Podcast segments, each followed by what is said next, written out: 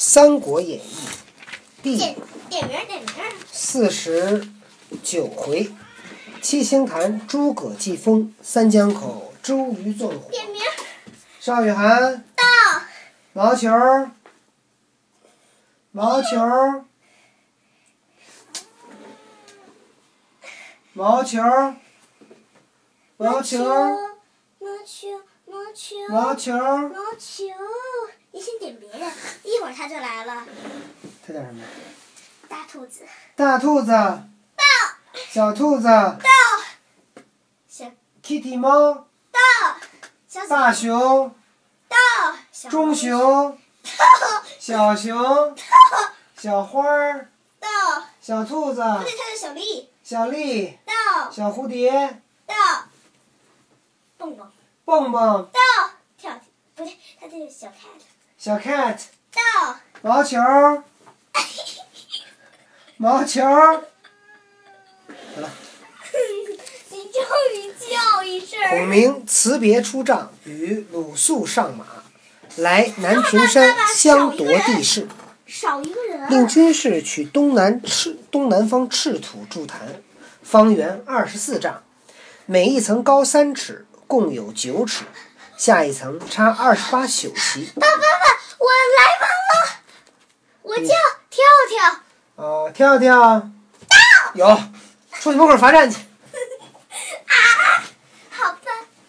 下一层插二十八宿旗，东方七面青旗按角、抗、底、房、心、尾、旗，布苍龙之形；北方七面皂旗按斗、牛、女、虚、微、矢、臂做玄武之势；西方七面白旗按魁、篓、魏、卯、毕不认识，参具白虎之威。南方七面红旗按景、癸、柳、星、张、翼、枕成朱雀之状。第二层周围黄旗六十四面，按六十四卦分八位而立。上一层用四人，个人戴素发冠，穿皂罗袍，凤衣博带，珠履方裙。前左立一人，手执长杆，杆尖上用积羽为宝，以招风信。前右立一人，手执长杆，杆上系七星号带，以表风色。后左立一人捧宝剑，后右立一人捧香炉。坛下二十四人，各持旌旗、宝盖、大戟、长戈、黄钺、白矛、朱幡等环绕四面。孔明于十一月二十日甲子晨集，沐浴斋戒，身披道衣，显足散发。什么叫显足啊？光着脚。哦。来到坛前，吩咐鲁肃曰：“子敬自往军中相助，公瑾调兵。倘亮所起无应，不可有怪。我要是没把风求来，可别怪我。”鲁肃别去，孔明嘱咐守坛将士：不许擅离方位，不许交头接耳，不许失口乱言，不许失惊打怪。如违令者斩。众皆领命。孔明缓步登坛，观瞻方位已定，焚香于炉，注水于鱼，仰天暗祝。下坛入帐中，下坛入帐中少歇，令军士更替吃饭。孔明一日上坛三次，下坛三次，却并不见有东南风。爸爸，您看，他们啊多团结，都陪着他罚站呢。好，继续。且说周瑜请程普、鲁肃一班军官在帐中伺候，只等东南风起，便调兵出，一面官报孙权接应。黄盖已自准备火船二十只，船头布满大钉，船内装载芦苇干柴，灌以鱼油，上铺硫磺、硝、焰硝引火之物，各用青布油单遮盖。为什么船头上插青龙牙旗，船尾各系走歌，在帐下听候，只等周瑜号令。为什么不在上面抹上那个呃硫磺和那个烟青？什么青？我想想啊这，上面有硫磺，不说了吗？硫磺和那个什么青来着？那也容易引起火。什么沥青对，沥青啊？那会儿没沥青。啊，甘宁看则窝盘蔡和蔡中在水寨中。什么叫窝盘？可是爸爸，听不听？窝盘是一个人啊，就是那个我前面您讲过沥青是吗？啊。哦。蔡中在水寨中每日饮酒，不放一足登岸。甘宁看则守住蔡和蔡中在水寨中每日饮酒，不放一足登岸。周围尽是东吴军马，把得水泄不通，只等帐上号令下来。周瑜正在帐中作揖，探子来报：吴侯船只离寨八十五里停泊，只等都督好印。瑜即差鲁肃，便告各部下。官兵将士俱各收拾船只、军器、帆橹等物。号令一出，时刻修尾。倘有违误，即按军法。准备好，我一发令，你们就得冲。谁要是冲晚了，杀头。众兵将得令，一个个摩拳擦掌，准备厮杀。是日，看看近夜，天色清明，微风不动。余谓鲁肃曰。孔明之言谬矣。隆冬之时，怎得东南风乎？肃曰：“吾料孔明必不谬谈。”将近三更时分，忽听风声响，旗帆转动。鱼出帐看时，其脚竟飘西北。霎时间，东南风大起。诸葛亮把风给请来了。因为他们说好了是在凌晨三点钟起风。对，于骇然曰。周瑜非常惊讶，此人有夺天地造化之法，鬼神不测之术。若留此人，乃东吴祸根也。及早杀却，免生他日之忧。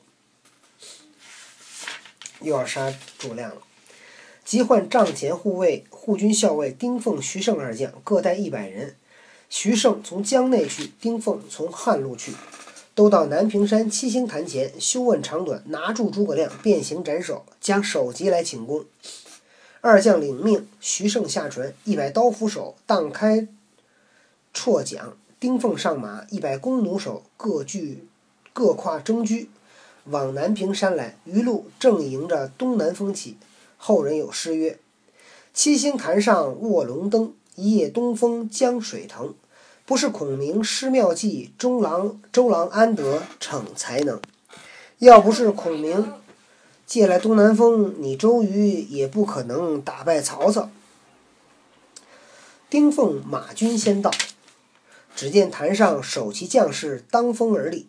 丁奉下马提剑上坛，不见孔明，慌问守坛将士，答曰：“恰才恰才下坛去了。”丁奉忙下坛寻时，徐盛船已到，二人聚于江边。小卒报曰：“昨晚一只快船停在前面滩口。”时间却见孔明披发下船，那船望上水去了。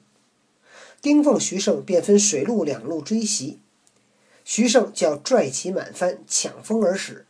遥望前船不远，徐盛在船头上高声大叫：“军师休去，都督有请。”只见孔明立于船尾，大笑曰：“上父都督，好好用兵。诸葛亮暂回下口，翌日再容相见。”徐盛曰：“请暂小，请暂小住，少住，有紧话说。等会儿我有话。”孔明曰：“吾已料定都督不能容我，必来加害，预先叫赵子龙来相接，将军不必追赶。”徐盛见前船无篷，只顾赶去。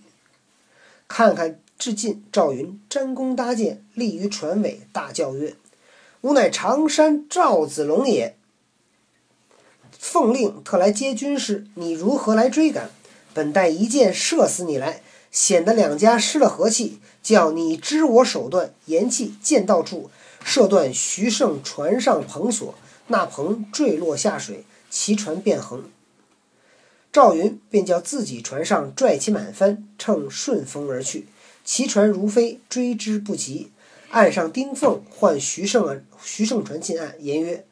诸葛亮神机妙算，人不可及。更兼赵云有万夫不挡之勇，汝知他挡杨长板是否？吾等只所回报便了。爸爸，跟您说个事儿，您帮我那翻译一下，什么赵云，就是什么他那个他要去看看赵云那个什么翻不翻，然后赵云一翻什么剑呢？那个没听清。什么翻不翻？哪翻不翻？就是那个。他不就是说赵云嗯，什么那，就是丁凤要上去看看那个赵云的那个船上面有没有什么？哦，徐盛看那船无篷，船前面船是没有篷的，就一小船儿。他以为那个船上没有帆呢，就追。赵云一箭把这个徐盛那个船那个船帆那个索绳子给射断了，他那帆哗啦啦啦啦掉下来了，但是船没有帆，就走不起来了，因为风船要借风的力量。结果呢，赵云叫自己的船呢拉了个满帆，把帆都立起来，对吧？开始为什么徐盛能追追上啊？因为赵云的船没扯翻，就跟那江上飘。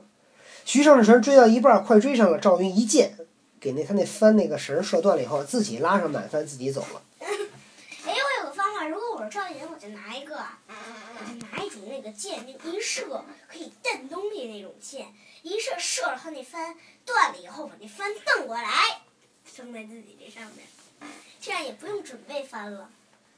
二，于是二人回见周瑜，言孔明预先约赵云迎接去了。周瑜大惊曰：“此人如此多谋，使我小夜不安矣。